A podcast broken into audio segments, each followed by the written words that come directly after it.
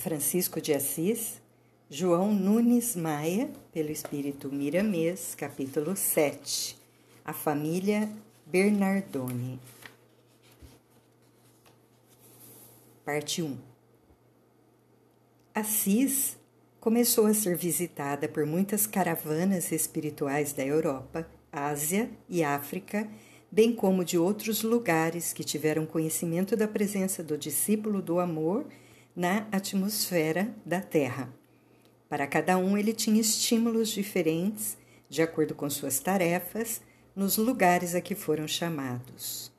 Assis ficou sendo a meca espiritual da Itália e talvez do mundo, por ser a grande esperança para os soldados do bem em profusão por toda a terra.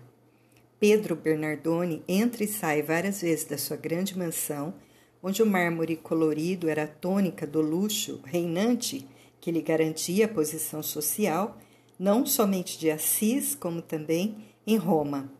Luxuosa piscina relembrava a dos antigos reis da Babilônia ou das dinastias faraônicas do Egito. De vez em quando, antes de entrar no seu imponente palácio, dava uma olhada demorada em todos os seus contornos, acalentando a vaidade e dando asas à esperança de ser um príncipe dos bens transitórios que fossem. Solfejava canções que decorara nos curtos períodos que passara na França e prazerosamente espraiava o seu pesado corpo em fofas almofadas, hora em que seus pensamentos divagavam como que policiando todos os seus bens. Sentia que o seu corpo e os seus pertences eram uma só peça. Bernardoni ficaria na história, pois queria competir com os ricos patrícios de Roma e de Veneza, da Bolonha e de Milão, de Nápoles e de Gênova. E se os bons ventos favorecessem, iria além das fronteiras. O seu ideal era faraônico por excelência. A sua ganância era sem limites Queria que a sociedade romana o conhecesse mais tarde. Essas eram suas ideias, alimentadas a sós. Como grande magnata, pensava mesmo em aprimorar-se mais em várias línguas que já falava. No entanto, faltava-lhe material precioso para esse objetivo, que era o tempo. A sua operosa mente se dividia como o sol para aquecer todos os seus bens. Dava ordens em todas as direções e participava de tudo referente ao seu próspero comércio. A França era o centro comercial da Europa mais visitado pelo rico comerciante de Assis, tanto levava finos tecidos quanto trazia diversos objetos, ganhando transporte e duplicando o ganho as bebidas e roupas finas eram o seu fraco. A prosperidade das suas transações dava-lhe alegria permanente e energia inesgotáveis. A sua mente era uma fornalha acesa, sem faltar combustível. Já dominava com certa segurança as finanças de Assis. Era conhecido em grande parte do Oriente e beijava frequentemente as mãos dos mais respeitados cardeais e bispos que o abençoavam pela força da sua posição. Essa era a vida do futuro pai de Francisco de Assis. O espírito João Evangelista escolhera aquele lar para renascer não por causa do luxo, mas por estar ali um conjunto de almas que lhe tinham sido caras em épocas recuadas da história. A sua presença no seio da família evidenciaria a sua gratidão para com aqueles companheiros de recuados évos. Em, lugar, em algum lar deveria ocorrer o evento e o lugar seria aquele, em nome do Mestre dos Mestres. João já frequentava o lar dos Bernardoni, familiarizando-se com todas as pessoas, desde os mais simples encarregados de limpeza aos mais graduados na alta confiança do comerciante. Parecia que a casa se tornara mais saudável, com atmosfera mais agradável e mais hospitaleira, multiplicando-se as visitas dos amigos, compadres e mesmo de turistas mercadores. João costumava reunir-se com as caravanas espirituais que iam visitá-lo no ambiente da própria casa do rico comerciante. Quando partiam, desculpava-se pelo ambiente requintado, explicando que aquele amontoado de coisas fazia parte da sua renúncia no futuro e que, enfim, tudo é útil aos propósitos do bem comum. A senhora Bernardone, jovem, linda e inteligente, já sentia a aproximação do futuro filho. Sua inspiração chegava ao êxtase, vendo e ouvindo coisas do lado espiritual que lhe traziam grandes alegrias.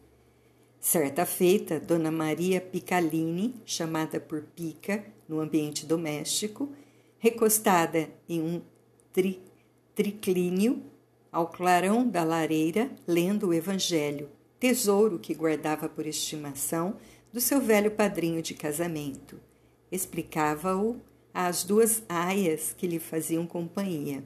Num certo momento parou, suspirou profundamente e comentou com Jarla, que se sentara rente a ela para adivinhar-lhe todos os desejos e agradá-la.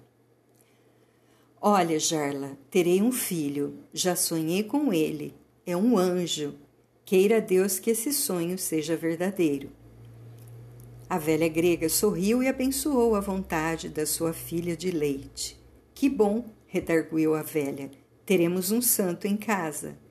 E arrematando a conversa, também acho, senhora, porque de certo tempo para cá, até o senhor Pedro está mais amável, não só para minha filha, como para todos nós. Neste fim de ano, todos ganhamos presentes.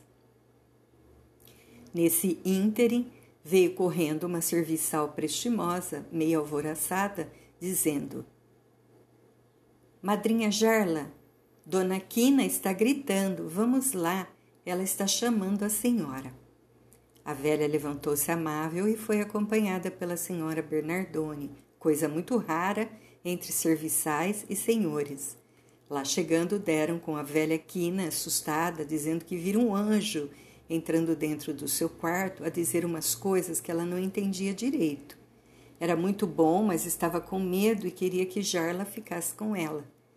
Pela notícia da antiga serva, já paralítica há alguns anos, a senhora ligou os fatos com seu sonho, trocou olhares alegres com sua ama de leite e sorriram baixinho.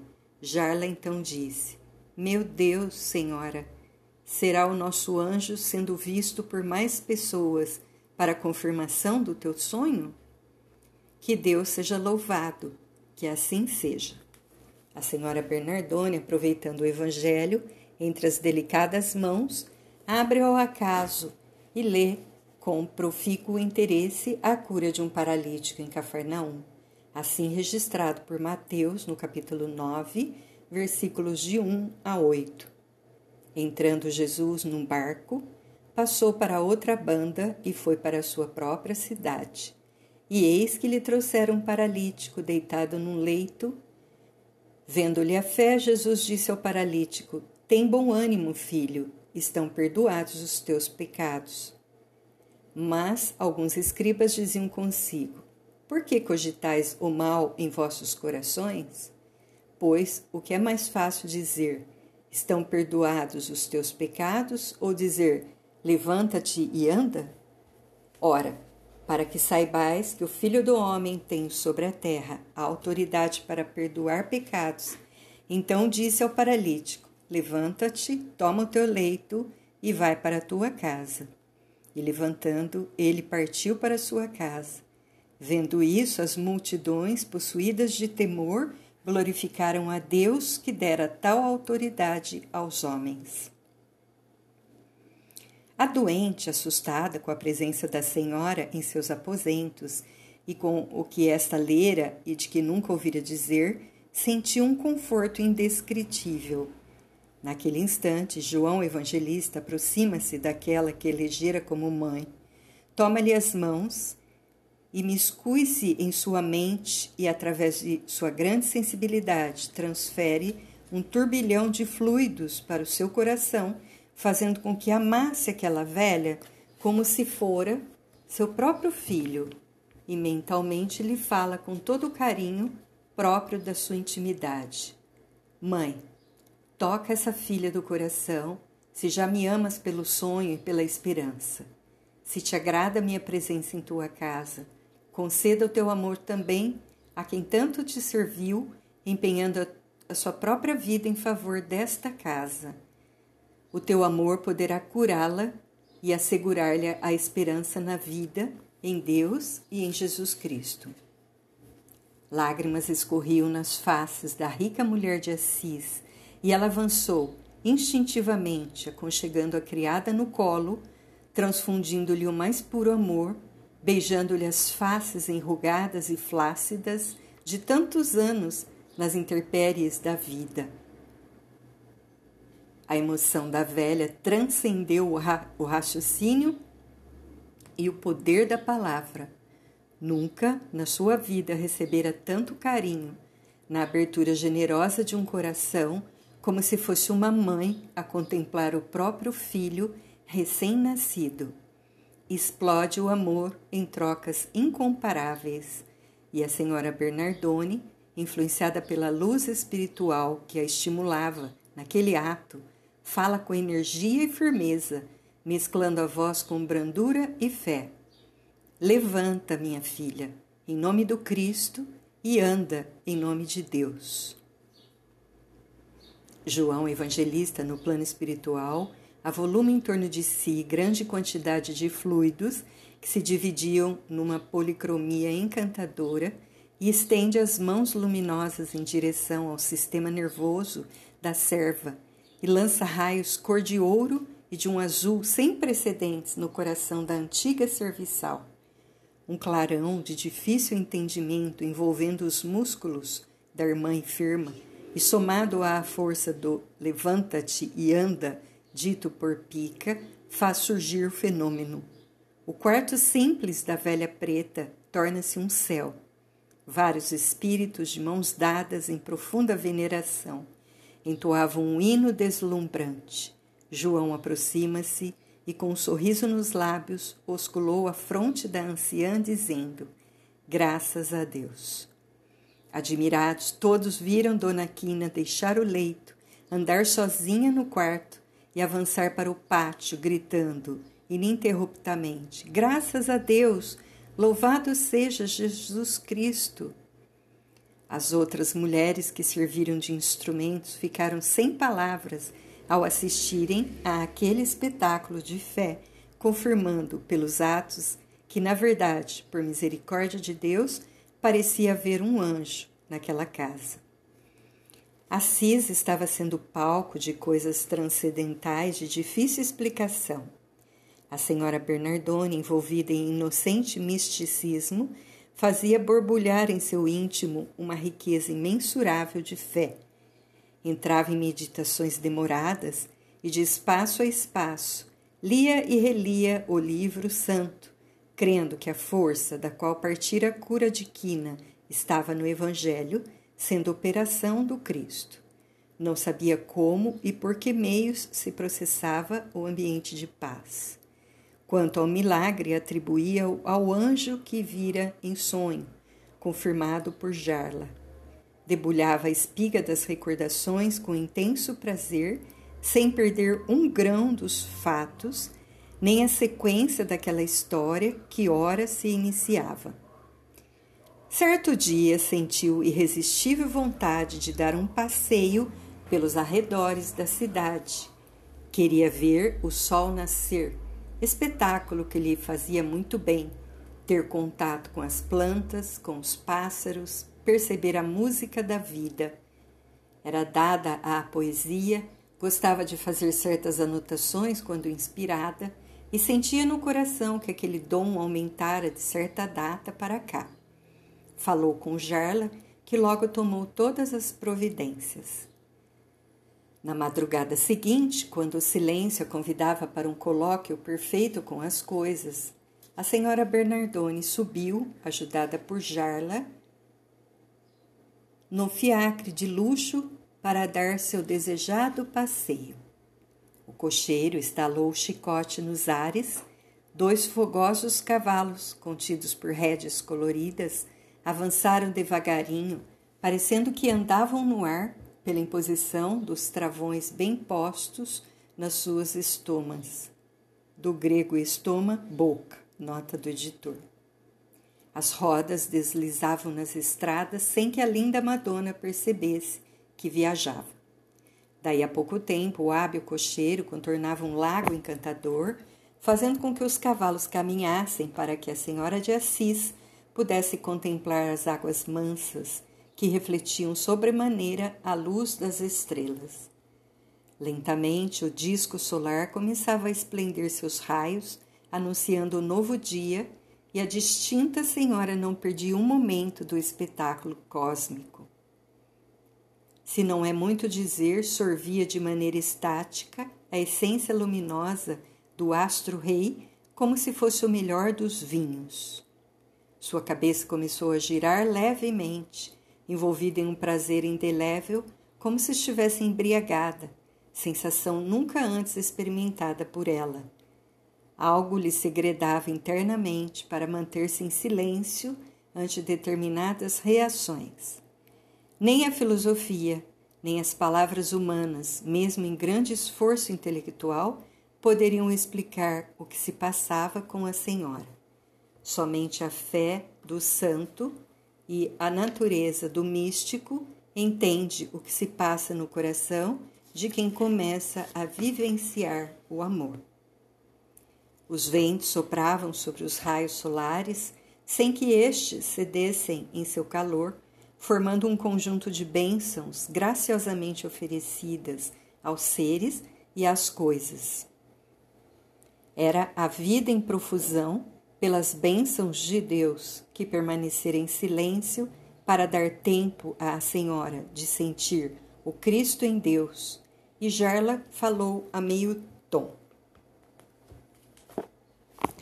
Há quanto tempo moramos aqui e não tínhamos conhecido ainda esta felicidade? Pensava em certos momentos que era preciso comprá-la a peso de ouro. Hoje, porém, mudei de ideia. Tanto a senhora quanto eu estamos envolvidas por ela. O céu é para todos, mas nem todos se encontram preparados para ele. Quantas pessoas há em Assis? Quantas existem em toda a Itália e no mundo inteiro? Contudo, somente pequena minoria sente o coração e a consciência liberando a vida. Pica Bernardone não se admirou da tirada filosófica de Gerla, porquanto já conhecia suas qualidades por ter sido ela sua primeira mestra. Os gregos eram quase todos ilustrados, mesmo os próprios servos. A filosofia era dom comum em todos eles e Jarla estava inspirada pelo ambiente que circundava a carruagem. De vez em quando vinha à mente das duas mulheres a cura da velha quina e um leve sopro, que poderíamos chamar de vento fluídico, ajudado pelo sistema nervoso, corria na epiderme das duas almas ali em meditação. Aquele passeio matinal foi um restaurador de energias para a pica e de extraordinário conforto para a velha serva. Para o cocheiro prestativo, o ambiente era o mesmo de sempre. Enquanto as duas senhoras estavam em êxtase, convivendo com grandes ideias, ele limpava os metais dos arreios com pedaços de lã. Alisava os cavalos com as mãos, pois aquele era o seu mundo. Cada um permanece em conexão com a faixa que lhe é peculiar no empuxo evolutivo. Já com o sol alto, a carruagem entrou no pátio da mansão. As passageiras desceram como se retornassem de uma excursão a Roma ou a Paris.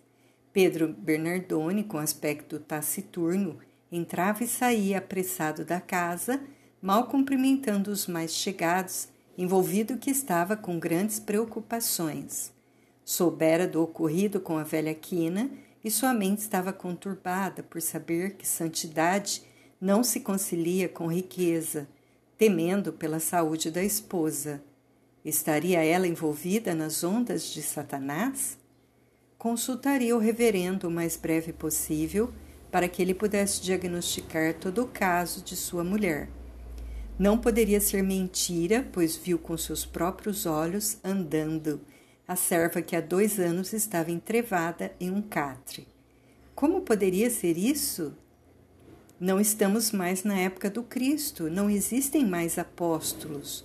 Os profetas desapareceram. Isso deve ser obra do diabo. Em todo caso, a palavra final seria do padre de Assis, da igreja de São Damião. Foi ao encontro de sua jovem mulher, que de faces rosadas comentava com Jarla a beleza do sol e do momento em que as estrelas se escondiam, da música espontânea dos pássaros e da tranquilidade das águas na despedida da madrugada. Pedro espantou-se por ver sua mulher em completo equilíbrio emocional em conversações das mais nobres. O seu maior medo é, era que a esposa se revestisse de santidade e a sua mansão se tomasse ponto de romaria de mendigos. E o seu comércio e a sua riqueza ficaria maluco, daria o quanto fosse preciso para as comunidades religiosas para que os padres tirassem da cabeça da sua esposa aquelas coisas relacionadas com o invisível. Mas sentiu que era melhor silenciar e agir em segredo. Procuraria um cura apropriado para cuidar do assunto e pela obediência que ela lhe devia como esposa, tudo retomaria ao que era antes. Assim pensou e assim fez. Montou o cavalo e saiu à procura do vigário que viera de Espoleto, famoso pelas suas bênçãos às riquezas, ao comércio e forte para impedir a ação de, do Satanás. O rico comerciante de Assis encontrou o vigário já de saída, mas este, conhecendo a posição que Pedro desfrutava na rica região, cumprimentou-o com amabilidade, fazendo-o desmontar e ficar à vontade em requintada sala, que mandara decorar somente para receber pessoas de alta posição social. Foi logo perguntando: Que, que bons ventos te trazem aqui, senhor Pedro? Para nós, isso constitui uma honra, e principalmente para mim, que pouco conheço esta região. A Úmbria foi o meu sonho desde criança e agora minha vontade se realizou. Com certeza, em nome de Deus.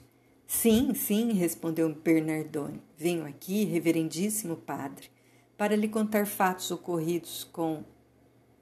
O vigário o interceptou, parecendo inspirado. Já sei, com a tua esposa dentro da tua casa e vieste para saber se procede de Deus. O homem pálido falou ao vigário: Como sabe o senhor disso? O padre deu um curto sorriso e anunciou com facilidade: Não se esconde da, nada se esconde da igreja de Deus. E o senhor não sabe que sou seu representante? Moveu a cabeça, afirmando o que sabia até então. Sei que a tua mulher está alegre, parecendo mais jovem, mais amável, e que a serva Jarla ainda a ajuda em suas meditações. Tenho ainda outras coisas mais a dizer-te que agora não são oportunas por não ter chegado a hora. Entretanto, fica sabendo, é trama do demônio para fazer com que percas a fortuna que Deus te deu por merecimento. Perplexo, o comerciante beijou as mãos asquerosas, acostumadas a refletirem a iniquidade, e contou o caso à sua moda pedindo providências e tudo foi combinado a peso de ouro. Acontece que a velha Quina, na noite que sucedera sua cura, fora à casa do vigário pedir as suas bênçãos, agradecida por ter sido curada por Jesus, e lhe contara tudo o que se passou para que ficasse livre da prisão como paralítico do Evangelho. E o velho lobo, vestido de pele de ovelha, tentando tirar proveito do caso, deu um toque ao seu modo, Encontrando sintonia no futuro pai de Francisco, passou a ser conselheiro e confessor da família Bernardoni, e nesta condição nada ficava escondido nas dobras da consciência que não fosse do seu conhecimento. Assim passaram as duas mulheres a serem intimamente martirizadas pelo fluente vigário que embolsava o ouro do comerciante invadindo a intimidade da sua consciência, mundo que pertence ao seu dono. Foi proibida a leitura do Evangelho a não ser por ele e explicado à sua maneira. As preces eram decoradas quando escolhidas pelo sacerdote e mesmo os passeios eram vigiados para que Satanás não encontrasse, não encontrasse acesso no coração da rica dama. O arroxo era maior para a serva, por ser ela grega e versada em filosofia, o que a religião católica não aprovava. O reverendo passou a fazer as refeições na mansão para assegurar a paz do lar. Era um vigilante, no dizer de Pedro, cuja presença impedia a ação do diabo. Assim passaram-se meses. As mulheres foram obedientes, todavia, nos momentos de liberdade em que não poderiam ser tolhidas, conversavam fartamente sobre suas ideias e Jarla, com muita experiência, percebeu as manobras do padre, pois Quina contou-lhe que tinha ido à casa do vigário pedir a bênçãos e contar-lhe que sucedera, pois fora atingida por um milagre. As mulheres estavam convictas de que Deus daria uma saída para seus propósitos e esperavam confiantes. Passaram a ser mais amáveis com o padre para ganharem sua confiança e terem mais liberdade. Procuravam dar-lhe presentes, pois estes eram o seu fraco chegando ao ponto de o confessor vigiar com mais frequência, sem exigir nem impor condições aos que ficavam, como acontecia antes. Para ele, Satanás tinha sido escorraçado pelo poder da cruz que a sua mão de vez em quando acionava nos quatro cantos da luxuosa mansão, aspergindo igualmente água benta. O comerciante retomara sua alegria e a sua jovialidade. Certa feita, financiou uma viagem do vigário a Roma para que participasse como representante de Assis de um conclave na Cidade Eterna. Porém, o destino não o ajudou. A carruagem que o transportava deslizou em curto despinhadeiro e, numa reviravolta espetacular, foi de encontro a uma árvore, esfacelando o crânio do sacerdote. Nada acontecera, porém, com o cocheiro nem com os dois serviçais que o acompanhavam na viagem. Os espíritos que colaboravam em Assis se movimentavam com entusiasmo para que o apóstolo do amor pudesse tomar novamente outro corpo, reformulando na Igreja Católica Apostólica Romana os conceitos do amor e da pureza evangélica, sugerindo-lhe maior sensibilidade cristã e mais perdão e ainda, consoante o Evangelho do Cristo, que não ajuntasse ouro nem prata nos seus alforjes. Sua verdadeira missão seria fazer circular todos os bens da vida, colocando as almas na plenitude da esperança. E começa então a cair, no ergástulo da carne, uma grande estrela dos céus de Jesus para iluminar as consciências em plena Idade Média.